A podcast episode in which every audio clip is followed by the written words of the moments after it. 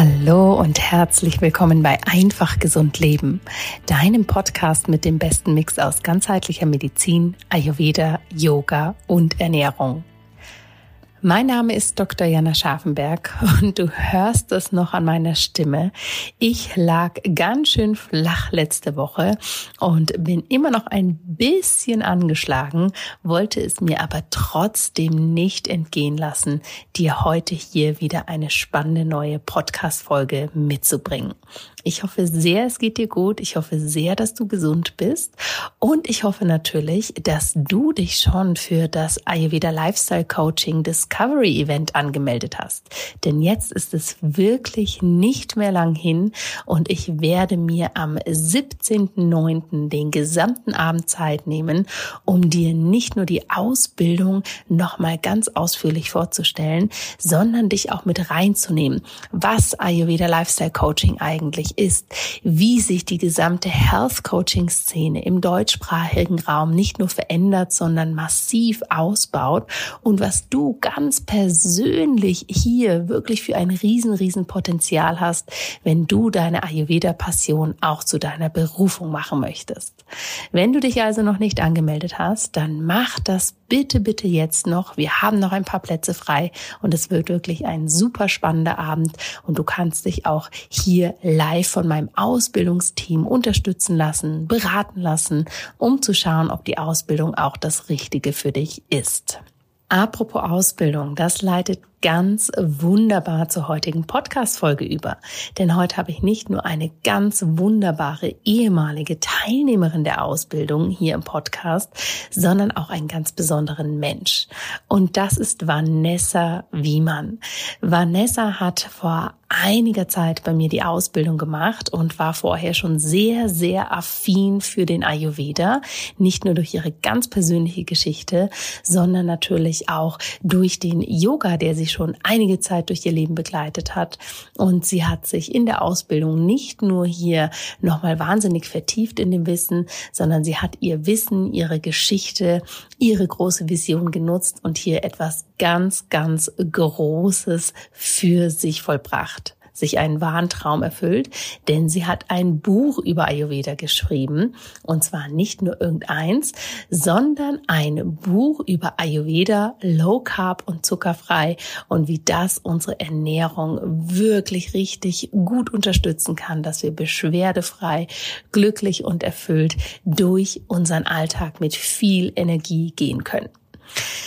Ein Grund für mich natürlich, die liebe Vanessa hier einmal in den Podcast einzuladen und nicht nur ihre spannende persönliche Geschichte mit dir zu teilen, sondern auch mal zu zeigen, wie genussvoll das Thema Low Carb, also Kohlenhydrat reduziert und zuckerfrei sein kann in Kombination mit Ayurveda.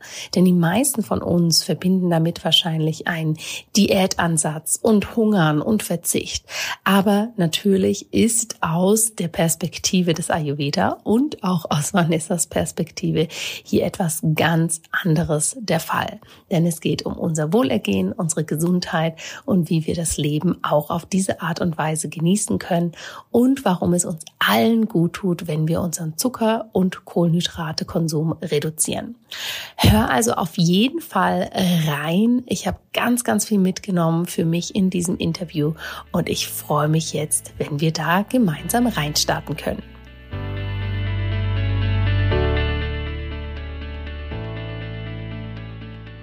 Liebe Vanessa, herzlich willkommen im Einfach Gesund Leben Podcast. Schön, dass du hier bist. Ja, vielen Dank für die Einladung. Ich freue mich sehr, da zu sein. Bevor wir reingehen in wirklich dieses sehr spannende Thema und die sehr spannende Geschichte, die du mitbringst, würde ich super gerne hören. Jetzt gerade zum Zeitpunkt der Aufnahme ist es die Mittagszeit. Wir sind gerade in die Pitterzeit so richtig nochmal reingestartet. Was hast du heute schon für dich, deine Gesundheit, deine Seele getan, was dir gut tut? Ach, ich versuche immer jeden Morgen ganz achtsam zu gestalten und starte dann mit meiner ayurvedischen Morgenroutine in den Tag.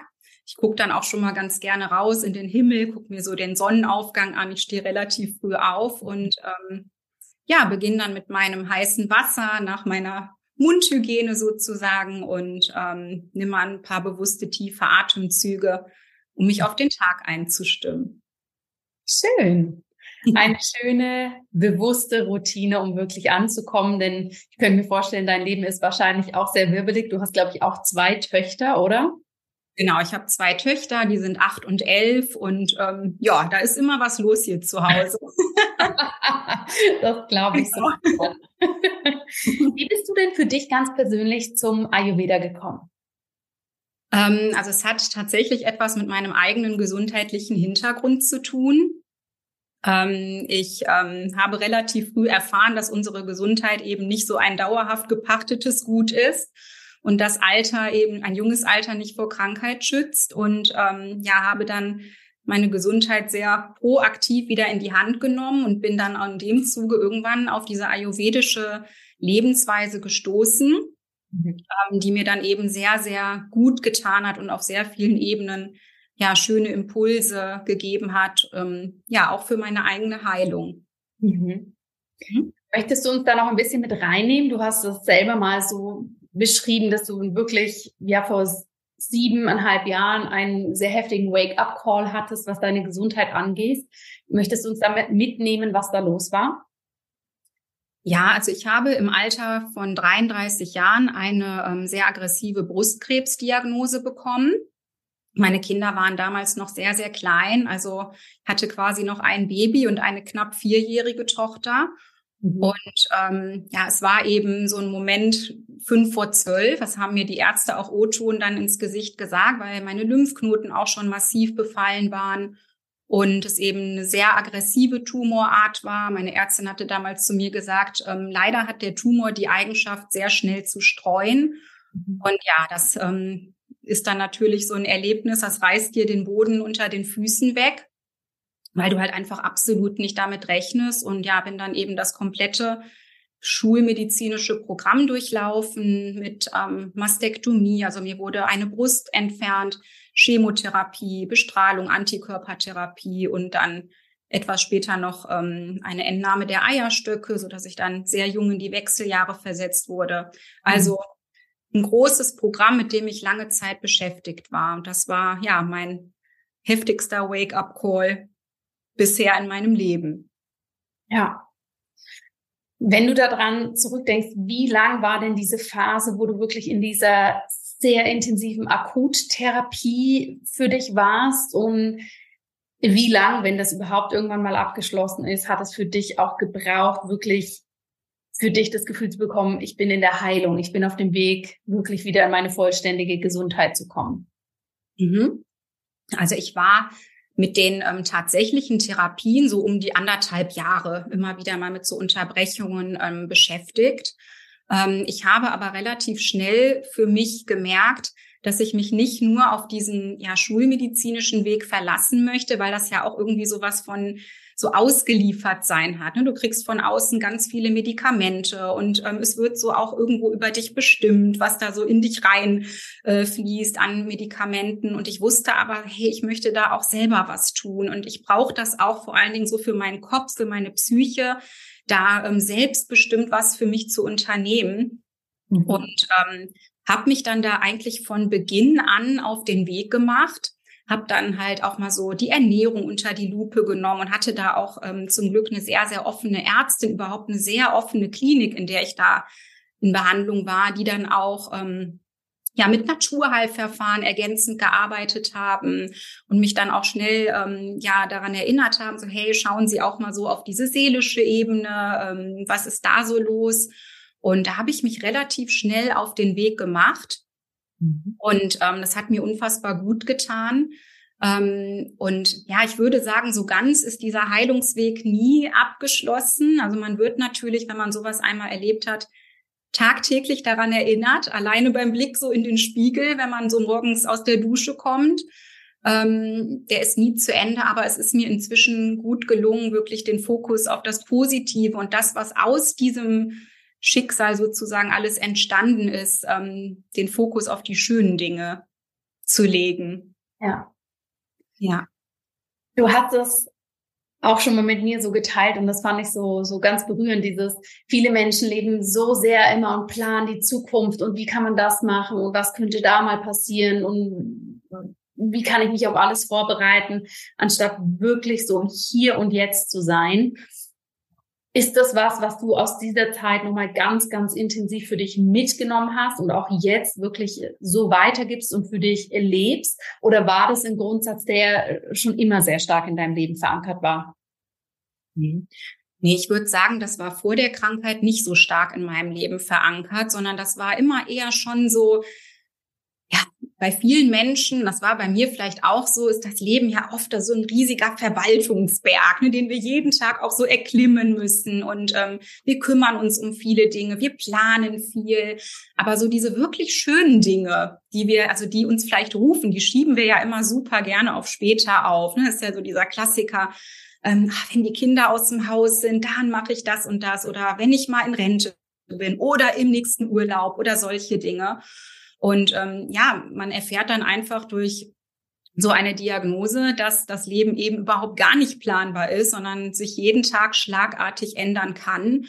Und ja, da ähm, nimmt man ganz anderen Blick. Also wo man sonst vielleicht ähm, als gesunder Mensch, der das vielleicht auch so als selbstverständlich sieht, den Wald vor lauter Bäumen häufig nicht sieht und äh, mhm. gar nicht mal so ein bisschen nach links und rechts guckt, ähm, was das Leben eigentlich so alles für uns bereithält.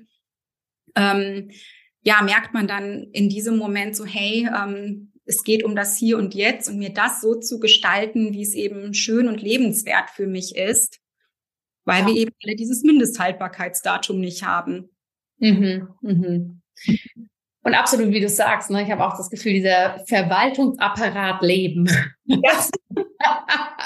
das trifft es so gut aus, auf den Punkt. Und wahrscheinlich können wir uns von dem gar nicht komplett losmachen. Aber wie du sagst, wie kann ich den Großteil der Zeit im Hier und Jetzt sein? Und das ist was, was mir auch mit meinen eigenen Kindern immer wieder so ein wichtiger ähm, Grundsatz ist, dass mein Alltag deren Kindheit ist und dass eben der Alltag einfach nicht so laufen darf, dass alles super organisiert und hier muss ich noch was erledigen und jetzt spielt ihr mal alleine, dass ich das machen kann, dass das funktionieren kann. Aber wie gesagt, dass das halt dann auch deren Kindheit füllt und dass wir uns da auch ganz bewusst sein dürfen, dass natürlich auch unser Alltag unser Leben ist. Ja, und wie du sagst, das kann sich jederzeit ändern. Deshalb finde ich das sehr, sehr schön, dass du das so mit so viel positiven Gedanken nicht nur für dich selbst lebst, sondern auch weitergibst auf diese Art und Weise. Ja, absolut. Das ist mir ein besonderes Anliegen. Wie vermittelst du das deinen Kindern? Die waren ja natürlich in der Zeit mit deiner Erkrankung noch relativ klein. Trotzdem wird das wahrscheinlich für sie auch etwas sein, was sie mitbekommen haben, nehme ich mal stark an. Wie gibst du ihnen das weiter, dieses wirklich hier und jetzt und auch auf die eigene Gesundheit zu achten? Ähm, ich spreche einfach unheimlich viel mit denen darüber, denn ja, die haben das mitbekommen. Also meine jüngere Tochter war natürlich damals noch sehr klein. Die hat das vielleicht weniger mitbekommen als die ähm, knapp vierjährige, die mir ja dann auch ähm, die Haare abrasiert hatte. Also da hatte man uns zu geraten, die Kinder in diesen Prozess so ein bisschen mit einzubeziehen, damit dem Ganzen der Stecken genommen wird die haben mir natürlich auch Fragen gestellt, die auch heute noch manchmal kommen, ne? dass die Mama, ähm, kann der Krebs denn wiederkommen und ähm, kann man daran sterben? Und das sind natürlich so Fragen, die einem erstmal so ein bisschen so ein Kloß im Hals machen, aber wo ich dann ehrlich mit ihnen drüber spreche und ihnen dann auch vermitteln möchte, dass es wichtig ist, sich gut um sich zu kümmern, und auch, ähm, man merkt es ja auch schon so mit Eintritt in die Schule, auch bei Kindern geht schon dieser Druck los und dass man sich ähm, bewusst die Zeit nimmt, auch mal zu entspannen und nicht immer nur ähm, ja Input von außen hat. Und was mir eben auch ganz besonders wichtig ist, weil ich halt auch nochmal meine berufliche Richtung sehr ähm, heftig gewechselt hatte, dass man eben so für seine eigenen Neigungen und Talente absolut losgehen darf, dass man überhaupt für sich, ähm, ja auch als Frau sich verwirklichen darf, losgehen darf für das, was einen wirklich ruft. Ich glaube, das ist so das, ähm, was mir sehr wichtig in der Erziehung ist. Und ähm, ja, wir sind dann eher die, die dann auch mal so durch den Wald gehen und ähm, wo die Kinder dann mal so einen Baumstamm umarmen und wir uns dann eher, vielleicht sind wir manchmal die Freaks bei uns im Ort, aber ähm, ja, so diese Naturverbundenheit auch wieder für sich zu integrieren, die ja leider sehr vielen Menschen abhandengekommen ist. Mhm. Ja. Du hast gesagt, du hast dich beruflich auch nochmal komplett umorientiert. Was hast du sozusagen ursprünglich, ich sag mal, in deinem ersten Berufsleben gemacht und wo hat sich der Weg für dich hinentwickelt? Ja, ich habe eigentlich Wirtschaftswissenschaften studiert. Also ich bin Diplomkauffrau. Diplom gibt es, glaube ich, heute schon gar nicht mehr. ähm, genau, also war in einem ganz anderen Beruf. Ich war dann so im klassischen Mittelstand als Assistentin der Geschäftsleitung, bevor ich dann ähm, Mama geworden bin zum ersten Mal. Und ja, durch die Krankheit ähm, habe ich dann natürlich auch mal so überlegt, so, hey, ist das aber eigentlich das, was dir so richtig Spaß macht und du so drin aufgehst und wo du auch das Gefühl hast, so, da kann man vielleicht auch was verändern ne, und irgendwie einen positiven Beitrag leisten. Da wurde mir klar, dass ich da eigentlich so entgegen meiner Neigungen und Fähigkeiten entschieden hatte ähm, wenngleich so ein Studium einem natürlich auch auf vielerlei Hinsicht irgendwie viele positive Dinge mit auf den Weg gibt. Aber ähm, ja, durch die Krankheit wurde mir dann klar, nein, ähm, ich glaube, in diesem Beruf möchte ich nicht bleiben. Ich mache jetzt einfach was ganz anderes. Und das war bei mir dann, ähm, ja, dass ich diesen Yoga-Weg eingeschlagen bin. Erstmal nur ganz alleine für mich selber. Also das war etwas, das mir so in dieser akuten ähm, Krankheitsphase sehr viel Kraft und Halt gegeben hat. Ja. Und, ähm, je mehr ich es dann für mich integriert hatte, desto mehr habe ich dann gemerkt, so Mensch, das kannst du eigentlich nicht für dich behalten. so Klassiker, dass man das erst alles für sich macht und dann merkt, nee, das ist so schön und tut so gut, das muss ich auch anderen Menschen zugänglich machen. Und. Ja, bin heute Yoga-Lehrerin und habe dann bei dir auch die Ayurveda Lifestyle Coaching Ausbildung gemacht und bin heute Ayurveda Lifestyle Coach.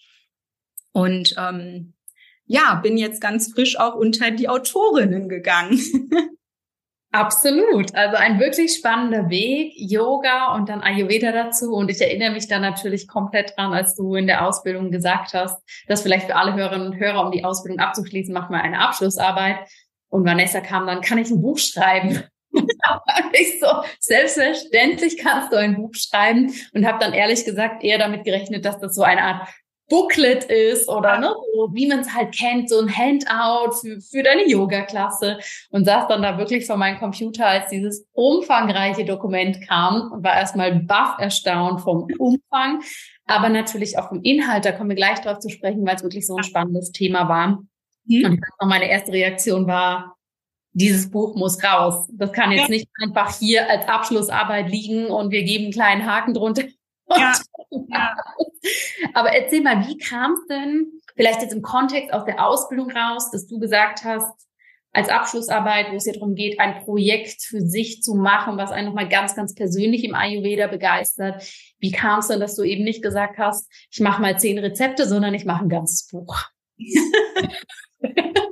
so richtig geplant war das in dem Moment gar nicht. Das floss dann irgendwie so aus mir heraus, so wie das dann manchmal so ist auf diesem Weg. Und ähm, ja, es war so, dass ich mich ähm, Jahre nach der Diagnose sehr akribisch, sehr gesund ernährt hatte. Also ich hatte da, ich bin dann eher so der Typ so ganz oder gar nicht und sehr diszipliniert.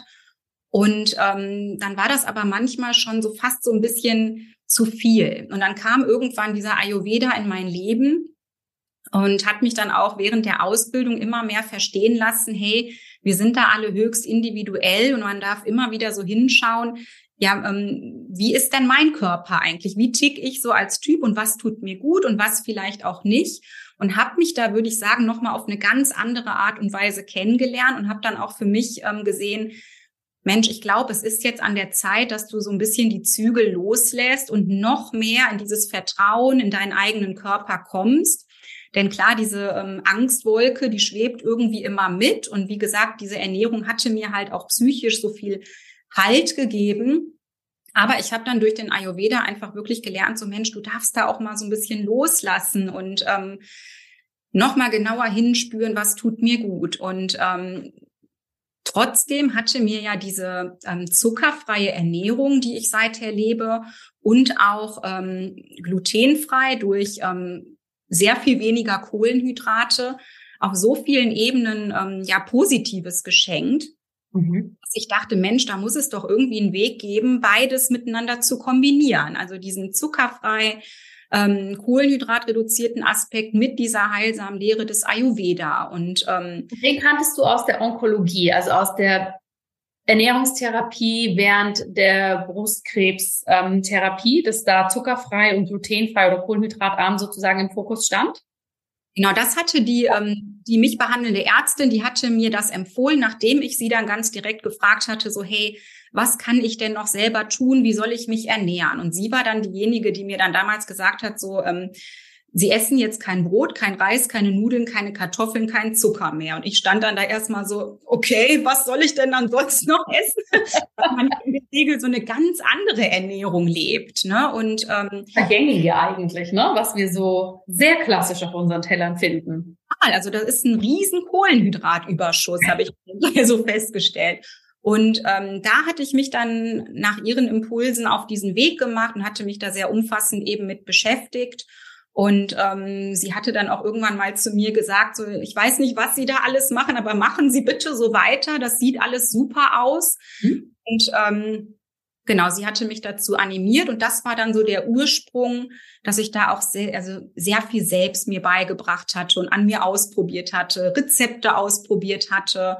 Und ähm, genau, das habe ich dann alles letztendlich in diese Abschlussarbeit einfließen lassen, die dann etwas umfangreicher wurde als ursprünglich geplant. genau, ja. ja. Ich finde es ja immer so ein ganz spannendes Gefühl für einen selbst, wenn man auf so ein Thema für sich stößt oder auf so unterschiedliche Themenbereiche, die man für sich umsetzt oder hat umsetzen müssen vielleicht auch und dann kommt es so zusammen und das ist wie so ein Meer von Glühbirnen, was angeht und sagt, ja logisch, natürlich, so passt es zusammen, so macht es Sinn, ja, von der Ernährungsphysiologie her, aber so macht es auch Sinn von der Genussebene her. Ist dir das irgendwann so gegangen oder war dir das relativ schnell klar, wie gut das zusammenpasst für dich? Das war mir eigentlich relativ schnell klar. Also ich habe, wie gesagt, da ähm, Verbesserungen auf so vielen Ebenen äh, meiner Gesundheit erfahren, die auch eigentlich gar nichts mit dieser ursprünglichen Erkrankung zu tun hatten. Es waren so einfache Dinge, wie ich hatte schon mal häufiger mit so Kopfschmerzen bei Wetterwechseln, mit ähm, ja, so Einschlafstörungen, auch mal mit Hautunreinheiten, sehr trockene Haut, so diese klassischen Dinge, wo man sich vielleicht im ersten Moment gar nicht so richtig Gedanken macht. Und ähm, das habe ich schnell erkannt. Und ich hatte ja dann auch, wie gesagt, diese Wechseljahressituation sehr, sehr früh und habe dann auch gemerkt, hey, irgendwie hast du gar nicht so schlimme Wechseljahresbeschwerden, wie du dir das vielleicht vorher ausgemalt hattest. Und ich habe da relativ schnell wirklich ähm, schöne Ergebnisse, mhm. ganzheitliche Ergebnisse für mich erfahren und ähm, ja, was so sehr bezeichnend war, ich bin immer schon ein Süßschnabel gewesen. Also ich konnte an Süßigkeiten, wenngleich mich auch schon immer, würde ich sagen, sehr gesund ernährt habe, aber an Süßigkeiten konnte ich nie gut vorbeigehen und auch nicht so an Gebäck, also diesen klassischen Kohlenhydraten, ne, so mal die Laugenbrezel so für den äh, kleinen Hunger. Und ähm, als ich das dann weggelassen hatte, habe ich auch gemerkt, so du fühlst dich ausgeglichener und irgendwie auf eine Weise satt und genährt, die du vorher so nicht wirklich kanntest, weil es ja schon immer so ist, je nachdem, was wir essen, der Hunger kommt ganz schnell danach wieder und dann snacken wir zwischendurch ganz viel und danach hatte ich plötzlich überhaupt gar kein Bedürfnis mehr und habe ähm, viel Energie auch ähm, gespürt, weil man ja auch durch diese, ich sag mal, durch die Therapien alleine ähm, sehr viel an Energie verliert. Ja. Das hat mir geholfen und auch bis heute merke ich, ähm, dass mir das wirklich immer so einen richtigen Energiekick einfach beschert und das fühlt sich gut an. Super. Also das heißt, um alle Hörerinnen und Hörer mitzunehmen, diese kleine Abschlussarbeit, die da ins Postfach flatterte, war eben ein gesamtes Buch, wo es darum ging oder wo, wo es darum geht, Ayurveda, Low Carb und zuckerfrei sozusagen für sich zu leben. Und was ich besonders schön finde, Du schreibst ja auch auf dem Cover eben eine kohlenhydratreduzierte, zuckerfreie Ayurveda-Küche zu einem gesunden Körpergefühl, innere Ruhe und neue Energie. Und ich finde, das zeigt schon mal sehr dieses ganzheitliche dahinter, weil ich glaube, viele, viele Menschen, und das ist jetzt gleich meine nächste Frage an dich, viele Menschen assoziieren mit Low Carb oder ne, Kohlenhydrat reduziert, zuckerfrei, entweder das, was, was du jetzt auch äh, hattest oder das kennengelernt hast, dass das sozusagen über einen therapeutischen Weg mit eingeleitet wird. Oder der andere große Bereich, wo es ja immer so übereinschwebt, ist, wenn es um Gewichtsreduktion slash Diät geht. Ja. Was ist der Ansatz oder warum tut es uns allen eigentlich gut, Low Carb und zuckerfrei zu leben und was bedeutet das überhaupt? Mhm.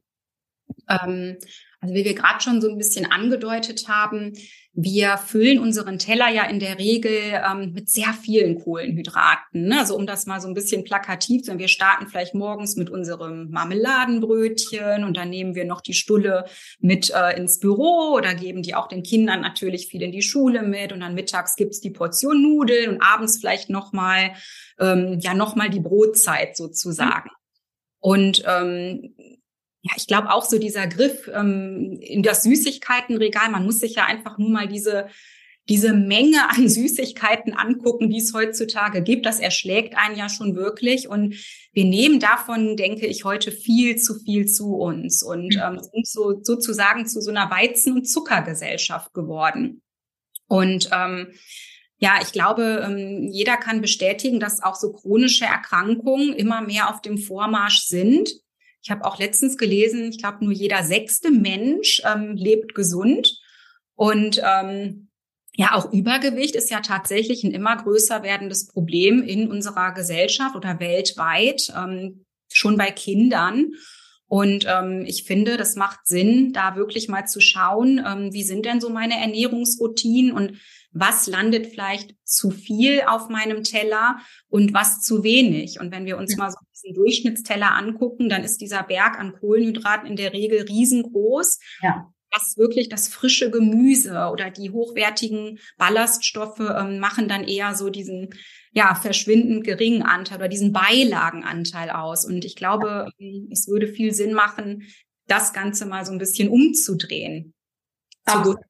Absolut ja. Ne? Ja, genau.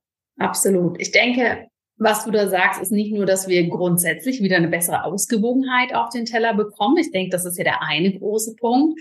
Und das andere, diese Weizen-Zucker-Gesellschaft, ne, wenn wir uns da allen auch mal klar machen, die meisten verarbeiteten Produkte sind natürlich genau auf dieser Basis, weil Weizen, bleiben wir da mal, ist natürlich auch ein sehr günstiges Produkt. Ja, das heißt auch oft in Restaurants, wenn wir uns eine Bowl oder was bestellen, ist ganz, ganz viel davon als, als Masse, sage ich mal. Ja, weil natürlich Gemüse, Ballaststoffe, gesunde Fette sind einfach vielleicht auch im ersten Schritt erstmal etwas preisintensiver, bis wir da unseren Weg gefunden haben, wie wir das vielleicht auch für uns gut machen können. Und ich glaube, der dritte Faktor, den wir ganz, ganz oft vergessen, ist auch, wie unser Lebensstil sich verändert hat. Ja, weil wenn wir schauen, früher, wenn die Menschen auf dem Feld gearbeitet haben oder auch wenn wir heute Menschen anschauen, die sehr, sehr aktive Jobs haben, die brauchen diese schnell verfügbaren Kohlenhydrate natürlich in einem ganz anderen Ausmaß, als ich das brauche, die am Schreibtisch sitzt und dann drauf guckt, dass sie ihre 10.000 Schritte vielleicht am Tag noch schafft. Und das ist, glaube ich, was, was ich auch bei dir im Buch so toll finde, ne? dass du auch wirklich zeigst, hey, es ist jetzt nicht nur in Anführungsstrichen, wenn ich mich nicht gut fühle oder wenn ich Kopfschmerzen habe, ja, sondern es ist etwas, was wir grundsätzlich, wenn wir den Ayurveda sehr modern leben wollen, für uns wirklich hinterfragen dürfen, was wir eigentlich momentan brauchen. Genau, absolut. Ja, ich glaube, wir machen uns da gar nicht mehr so wirkliche Gedanken, was da eigentlich so regelmäßig auf unserem Teller oder im Einkaufswagen mhm. landet. Wir greifen immer so zu diesen üblichen Produkten. Es gibt viel in diesem Convenience-Food-Bereich, dass das alles mal eben irgendwie in den Ofen geschoben werden muss. Und dass wir uns vielleicht mit diesen Lebensmitteln, die die Natur uns ja so reich schenkt, gar nicht mehr so wirklich auseinandersetzen. Also ja. ich hatte irgendwann ähm, von einer Studie gehört, dass manche Kinder gar nicht mehr ähm, die einzelnen Gemüsesorten wirklich benennen können, weil alles immer so hoch verarbeitet ist. Und ich finde, ja, das ist ja eigentlich ein Unding. Das kann ja nicht sein. Und ähm, ich finde, dass gesunde Ernährung oder vielleicht auch ähm, ja präventiv bei unserer Gesundheit über die Ernährung anzusetzen, ähm, wieder viel viel stärker auch schon in der jüngeren Generation in den Fokus ähm, rücken darf ähm, um dann eben auch daraus zu erfahren, was einem das ähm, gibt, mal mehr frische Nahrung zu sich zu nehmen. Ne? Gerade wenn man vielleicht so dieser viel beschäftigte Mensch ist, der immer nur im Stress lebt, dass wir vielleicht auch über unsere Ernährung auch darauf und auch auf unser Nervensystem wirklich maßgeblich Einfluss nehmen können. Ja. Bewusst wieder diese Zeit für uns nehmen. Mhm. Absolut. Und auch müssen, ne? weil unser Nervensystem, wenn wir in diesem chronischen Stress sind, das würde immer sagen, her mit den schnellen Kohlenhydraten. das genau. wird nicht verlangen nach den Ballaststoffen, weil das natürlich für unser Nervensystem, für unsere Biologie in dem Moment überhaupt keinen Sinn macht. Das will Energie, weil es ja eine Notsituation ist, um zu überleben. ich glaube, das dürfen wir alle klar machen, dass das eine mit dem anderen natürlich absolut einhergeht. Absolut, ja, absolut. Und gerade deswegen ist es mir eben auch so wichtig, ähm, um nochmal darauf zu sprechen zu kommen, dass dieser Low Carb und zuckerfrei Kontext eigentlich erstmal gar nichts mit diesem Diät-Thema ähm, zu tun hat. Ne, klar, das ist immer so sehr klischeebehaftet und dann sieht man so, ach ja, die will ja bestimmt nur schlank bleiben und deswegen mhm. macht die das und ich habe auch gemerkt, man muss sich da auch ab und zu wirklich so ein bisschen erklären, ne? dass man dann sagt, ja, ich mache das jetzt nicht, ähm, um irgendwie eine schlanke Figur zu behalten, sondern ich mache das aus gesundheitlichen Gründen, ja. was ja. ich wieder gesagt hatte. Und ähm, ja, habe ja auch wirklich an mir selber erfahren, dass es absolut Sinn machen kann, an diesen Stellschrauben mal zu drehen. Und ähm, habe das tatsächlich auch so aus dem Umfeld dann ähm, immer viel bestätigt bekommen, ne, dass da wirklich auf einmal das Energielevel sehr viel höher sein kann, wo wir ja immer denken, wir brauchen diesen Traubenzucker, der uns dann mal schnell ähm, Energie-Push äh, beschert, dass wir den nämlich eigentlich gar nicht brauchen und ähm, dass wir da durchaus an unserem Energielevel arbeiten können auf eine ganz andere Art und Weise. Ja. Absolut. Und ich denke auch, ne, wahrscheinlich ist gerade so für unsere Generation Frauen und vielleicht auch noch für unsere Mütter also wenn man an Low Carb denkt, mir kommt da mal als erstes so dieser Magerquark mit so einem Sellerie-Stick oder halt irgend so ein ganz pauschales Bild. Und das ist es ja eigentlich nicht, um was es geht. und bevor du uns da vielleicht ein paar Tipps geben kannst, wie wir da ganz einfach für uns reinstarten können und uns annähern können an das ähm, Thema Kohlenhydrat reduziert, würde mich deine Definition von zuckerfrei interessieren. Weil ich finde, da haben wir immer ein Riesenspektrum, wenn es um dieses Wort geht. Ich kann im Bioladen gehen und dann steht da zuckerfrei drauf und dann sind drei verschiedene Saftsorten und Honig drin. Ja, also immer für alle, wenn irgendwo ganz besonders draufsteht, nur mit natürlich gesüßt oder zuckerfrei ist mit Sicherheit irgendwas anderes drin. Aber was ist deine Definition davon und warum? Mhm. Ähm also meine Definition von zuckerfrei wurde irgendwann, dass ich ähm, auf ein sehr hohes Maß natürlich an weißem Zucker erstmal, das ist ja ganz klar, verzichte. Aber es ist eben auch so, und es wird ähm, so oft gesagt, ja, wir ersetzen Zucker dann durch Dattelsirup oder Agavendicksaft oder Honig.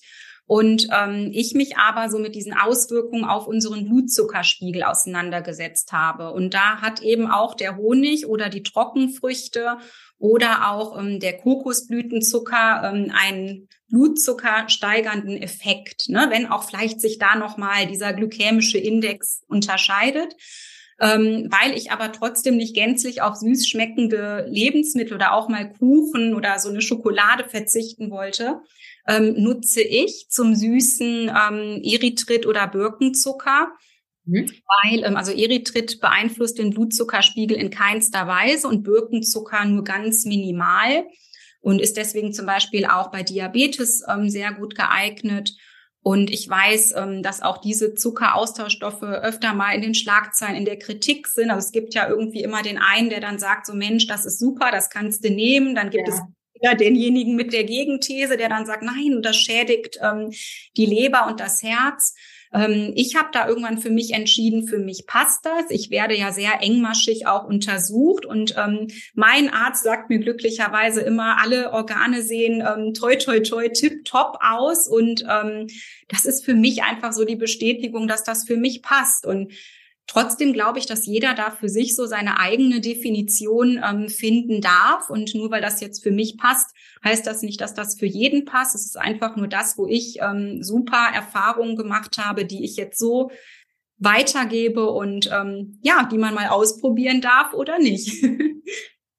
Absolut. Und ich glaube eben, ne, man kann sich so schnell da im Detail verlieren, gerade mit eben gesünderer Zucker, Austauschstoffe und so weiter. Und an alle Hörerinnen und Hörer, geht den Weg, der für euch passt, macht euch aber einfach bewusst, eben wenn ihr Dinge einen gesunden Smoothie macht und da sind dann fünf Daten drin, dass das einfach eine Zuckermenge ist. Und wenn das für dich in dem Moment fein ist, dann ist das absolut in Ordnung.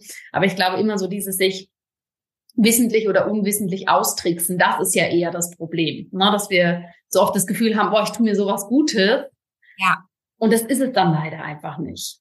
Genau. Und grundsätzlich ähm, ist es ja schon so, dass man ähm, auch mal vielleicht anfangen kann, weil du gefragt hattest, ne, wie kann man vielleicht da auch reinstarten, einfach mal so die Zutatenlisten ein bisschen bewusster zu lesen.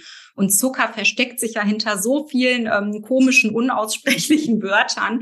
Da weiß man manchmal gar nicht so, ach, das ist auch Zucker. Und dann erscheint das an drei, vier Stellen hintereinander und ist einfach so hoch verarbeitet, dass man sich dann bewusst macht, dass Süßigkeiten jeglicher Form vielleicht dann eher so eine schöne Ausnahme ist, die man so ganz achtsam und dann auch mal mit allen Sinnen genießt, statt das immer so nebenbei in sich beim Fernsehgucken hineinzustopfen und da einfach so ein bisschen bewusster dafür zu werden, so hey, was ist denn in den Sachen eigentlich ähm, so drin? Mhm.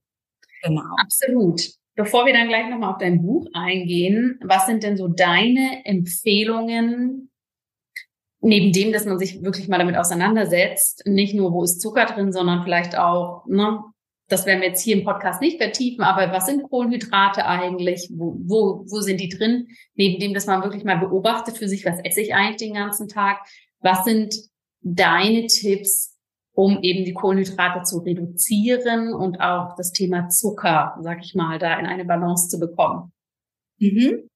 Also wie gesagt, neben diesem Studieren der Zutatenlisten da etwas bewusster für zu werden, ähm, gibt es ganz, ganz tolle Zutaten, zum Beispiel so auf Nussbasis. Ne? Es gibt schöne Nussmehl, Leinsamenmehl und auch damit kann man wunderbare ähm, Backwaren kreieren, also sowohl herzhafte Brote als auch Kuchen oder Muffins. Und ähm, tatsächlich ähm, merken manche dann gar nicht so, ähm, ja, dass sich da wirklich was verändert hat. Klar, die Konsistenz ist vielleicht so ein bisschen anders, als wenn ich mit Mehl und damit mit ähm, Gluten vielleicht backe aber ähm, es schmeckt und so Nüsse haben natürlich dann auch ein sehr viel sattmachenderen, nährenderen Charakter und wir tun damit unserer Gesundheit noch was Gutes. Also vielleicht an der einen oder anderen Stelle auszutauschen oder ähm, ich glaube, was ganz viele, insbesondere Frauen machen, ist, dass sie denken, je mehr Obst sie essen, desto besser.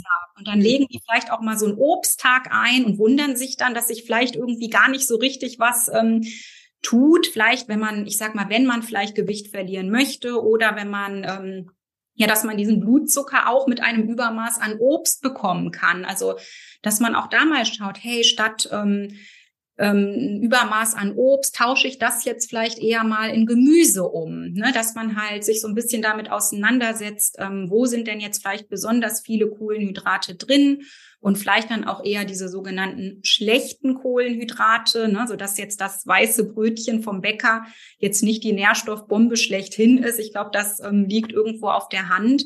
Und ähm, dass man da dann mal schaut, ähm, was kann ich denn vielleicht zugunsten von zuckerärmeren Kohlenhydraten, ja. Lebensmitteln ähm, austauschen.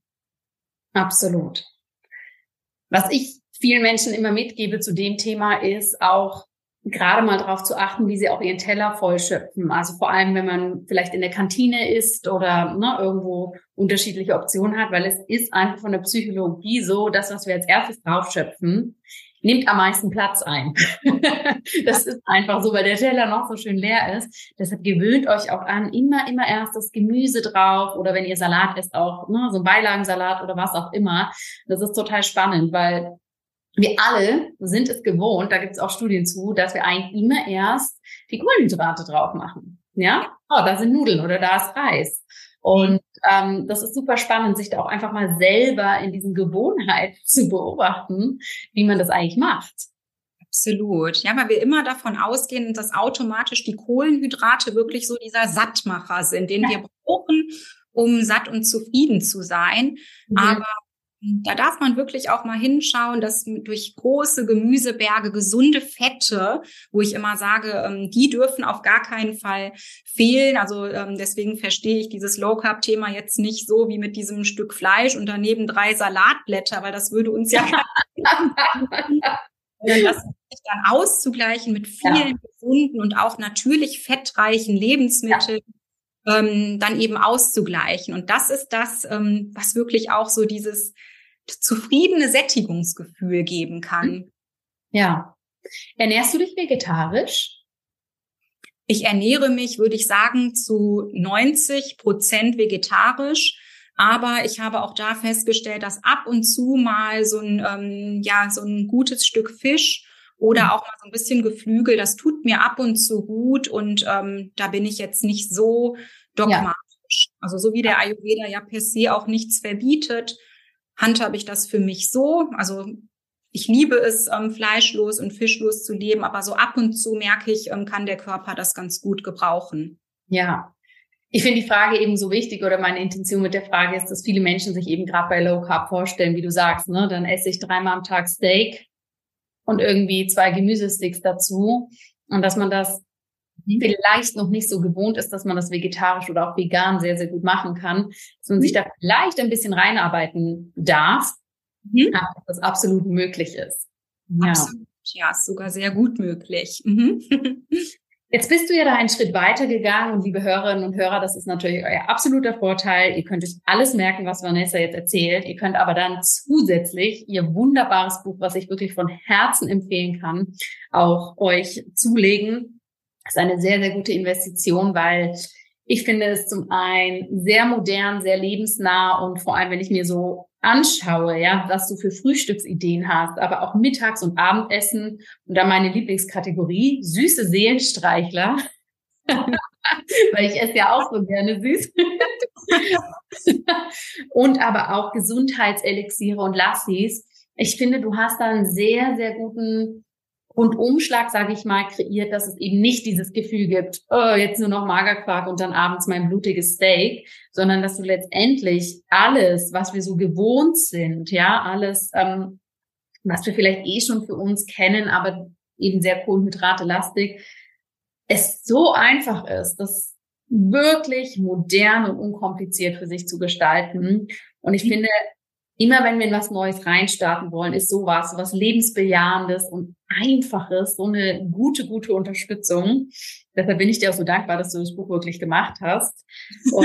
Ja, du hast mich ja sehr auch dazu ermutigt. ja, ich weiß noch, ich habe das gelesen, habe meinem Team geschrieben, wir müssen eine mentale Notiz Vanessa dabei unterstützen, dass dieses Buch rauskommt. Weil es ist ja ein einfaches, das für sich dann auf dem Computer zu haben und da drin rumzublättern und was anderes, das nach draußen zu geben. Nimm uns mal mit. Was war denn deine Intention natürlich neben diesem Oberthema für das Buch? Meine Intention war, dass ähm, ja Menschen einfach wieder mehr ähm, Augenmerk auf ihre Gesundheit, auf ihre körperliche, auf ihre mentale Gesundheit, auf das Körperbewusstsein legen. Ja, wie gesagt, ähm, wir beschäftigen uns vielleicht gar nicht mehr so richtig mit dem, was wir wirklich brauchen, was uns gut tut, was uns nährt.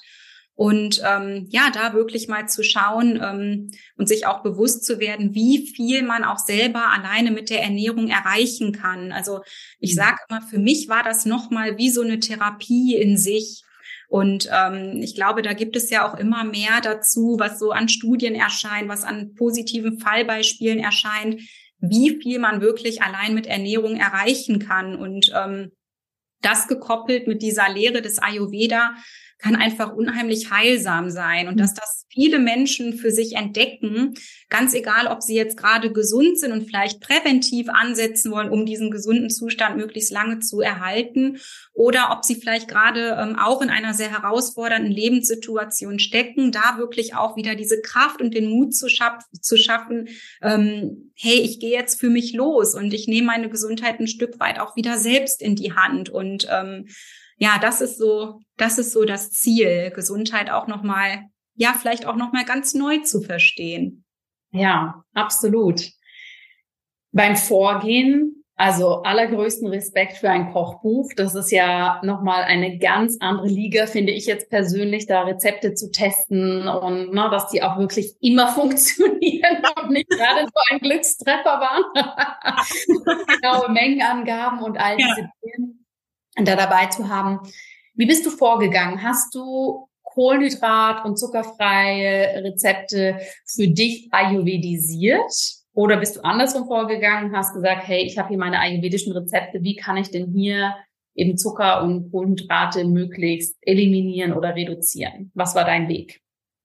Ich glaube sowohl als auch. Also ich habe schon mal Rezepte gesehen ähm, in Ayurveda-Kochbüchern, die dann zum Beispiel auf Basis von sehr viel Reis waren und habe dann gedacht, Mensch, das geht ja auch anders. Es gibt ja auch ja. den Blumenkohlreis zum Beispiel. Oder ich hatte natürlich dann auch im Laufe der Jahre schon ähm, ja so meine Erfahrungen gesammelt und ähm, das waren dann sozusagen Low Carb und Zuckerfall Rezepte und ich wusste dann so ja du kannst da ja gut an ayurvedischen Stellschrauben drehen, indem du zum Beispiel ähm, typische Gewürze noch vermehrt äh, in die Gerichte einbaust und bin dann halt auch diesen Weg gegangen. Also ich glaube insgesamt war es so ein sehr intuitiver Prozess, wo ich dann ganz viel ausprobiert habe und ähm, ja, so nach und nach dann da diesen Weg gefunden habe, ähm, beide Lehren sozusagen miteinander zu kombinieren. Ja. Es war ein Ausprobieren, es war ein Weg. Manches hat ähm, auf Anhieb gut geklappt, manches war dann, wo man dachte so, okay, da musste noch mal genauer hinschauen. Es war so ein intuitiver Weg, würde ich sagen. Ja, sehr gut. Und bist du auch intuitiv damit, was für dich Low Carb bedeutet? Oder hast du da wirklich einen Messwert, sage ich mal, so und so viel Gramm am Tag oder pro Gericht, was wirklich für dich Low Carb definiert? Nee, absolut nicht. Also ich war nie so, dass ich da wirklich mir die Küchenwaage daneben gestellt habe und akribisch ähm, alles abgemessen habe, weil mich das nur in zusätzlichen Stress verfasst hat.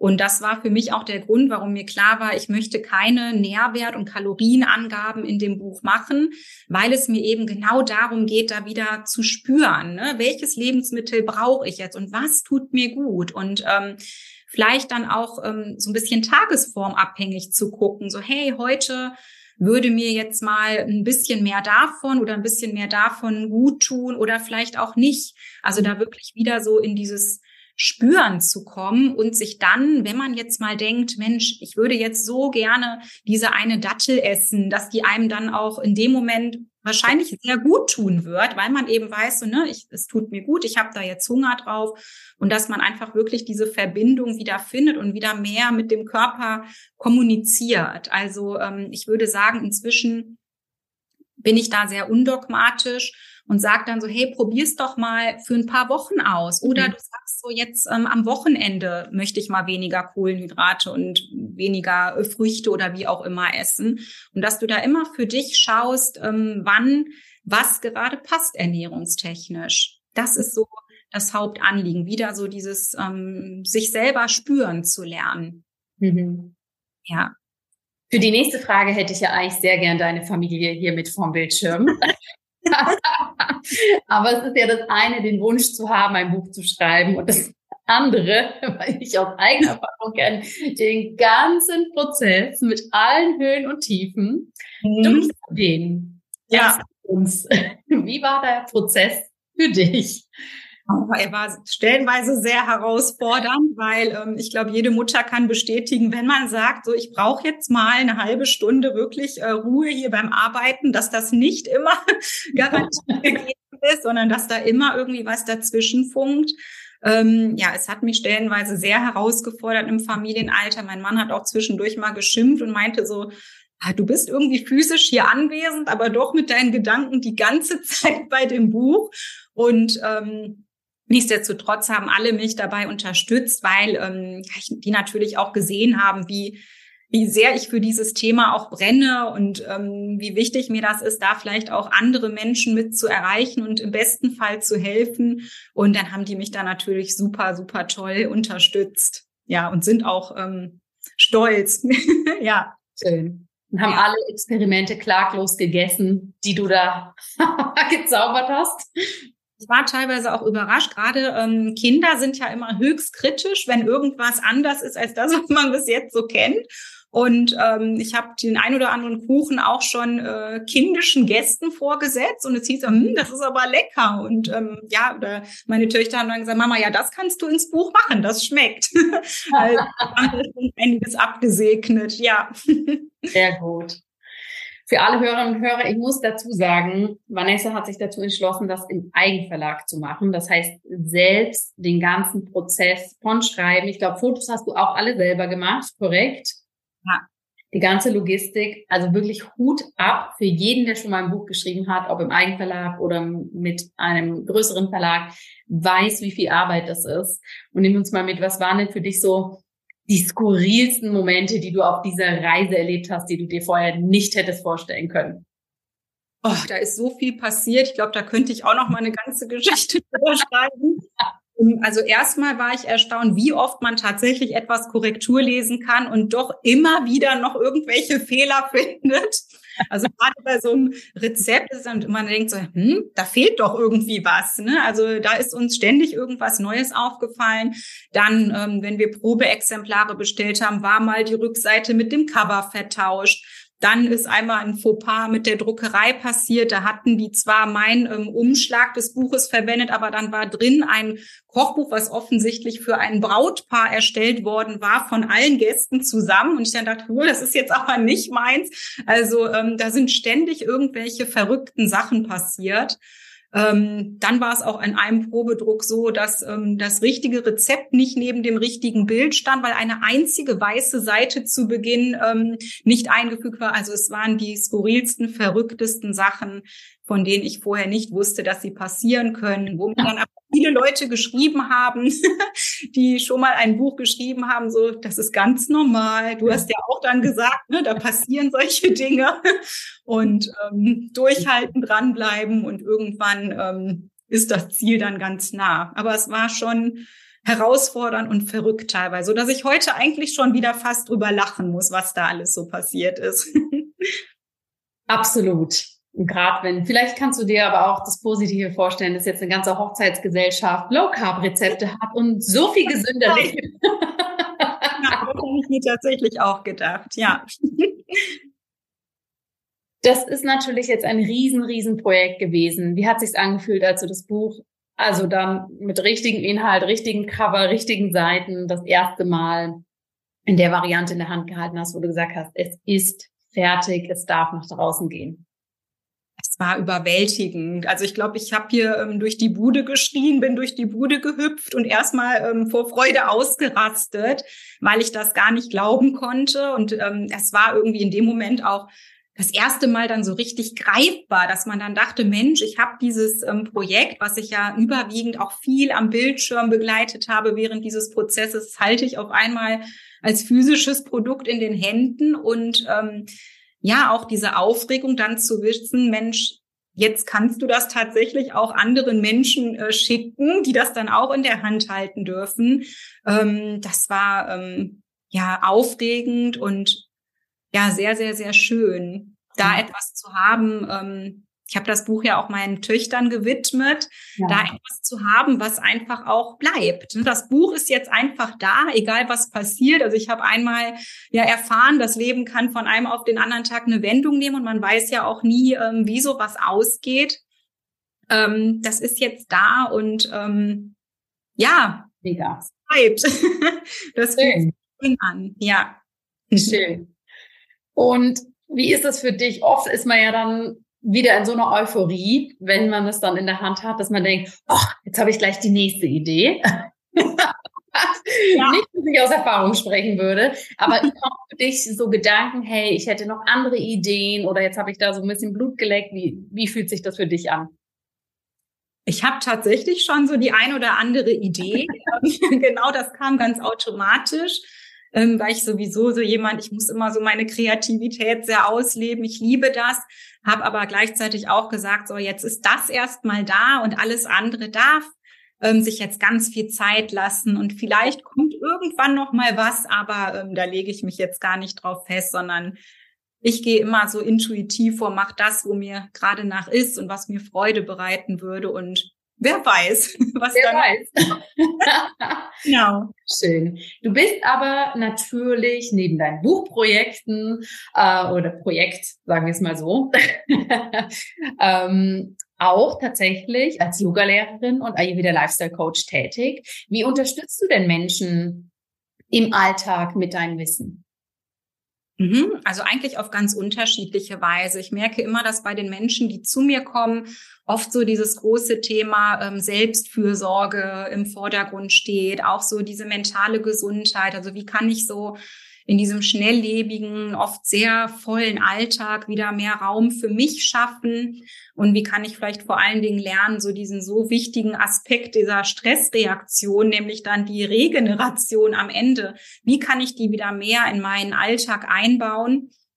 Und ähm, auch natürlich dieses Ernährungsthema, wie kann ich ähm, ayurvedische Komponenten und vielleicht diese Komponenten, über die ich halt jetzt so gerne spreche, mit meiner Form der Ernährung, wie kann ich das vielleicht auch für mich etablieren? Mhm. Und ähm, ja, dann natürlich in Form von Yogakursen, ähm, so dass ich da auch einfach, weil es mir damals so viel geholfen hat, mich auch mal aus diesem Außen zurückzuziehen und wirklich mal eine Stunde lang nur mich mir selbst zu widmen und einfach mal tief durchzuatmen und die Seele baumeln zu lassen. Das ist so das, wobei ich Menschen begleite.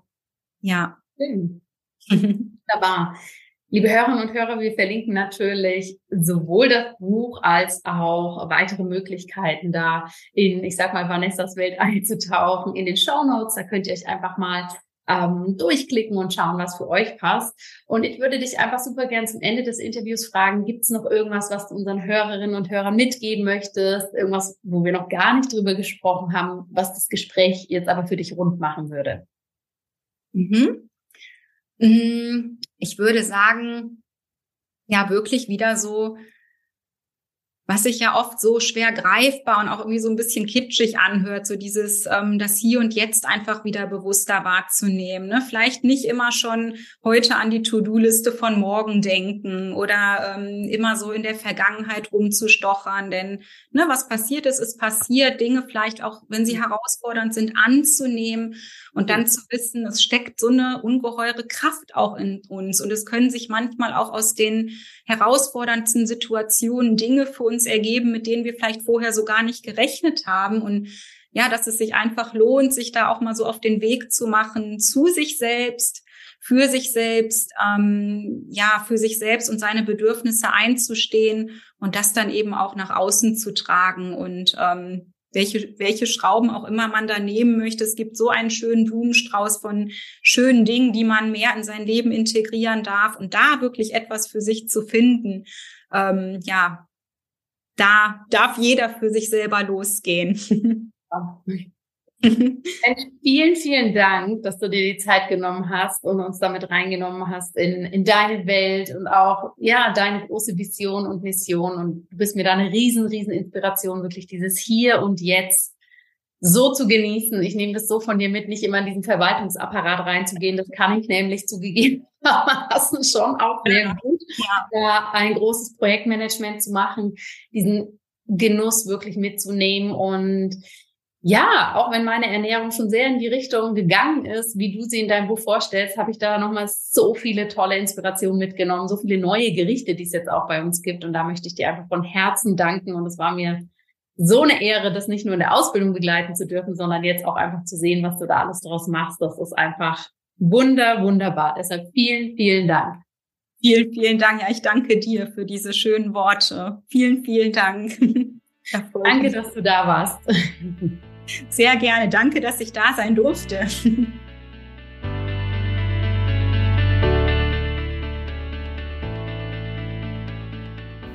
Liebe Hörerinnen, liebe Hörer, ich hoffe sehr, dass du so einiges für dich aus dieser sehr inspirierenden Episode hast mitnehmen können. Lass das doch die liebe Vanessa und mich super gerne auf den Social Media Kanälen oder per E-Mail wissen, was für dich so der größte Aha-Moment war. Und ich kann dir das Buch von Vanessa wirklich nur aus vollem Herzen empfehlen. Als es bei mir ankam, habe ich mich wirklich hingesetzt und es mit viel Aufmerksamkeit durchgeblättert. Und es ist tatsächlich eines der wenigen wenigen Kochbücher, aus dem ich auch schon so einiges gekocht und gebacken habe und wo es wirklich viel drin gibt, was da auch meinen Kindern gut schmeckt. Und das ist ja auch immer noch mal was ganz, ganz Wichtiges für den Familienalltag. Jetzt wünsche ich dir von Herzen erstmal eine wunderbare Woche. Und wenn du überlegst, ähnlich wie Vanessa hier deine Passion auch zu deiner Berufung zu machen, dann melde dich doch jetzt super gerne noch zu dem Discovery Event an am Sonntag, den 17.09. Ich freue mich wahnsinnig, wenn du dabei bist. Alle Informationen zu dieser Folge, zu Vanessa, zu ihrem Buch und zu meinem Event findest du natürlich in den Show Notes. Jetzt wünsche ich dir von Herzen alles Gute, lass es dir gut gehen, bleib gesund, deine Jana.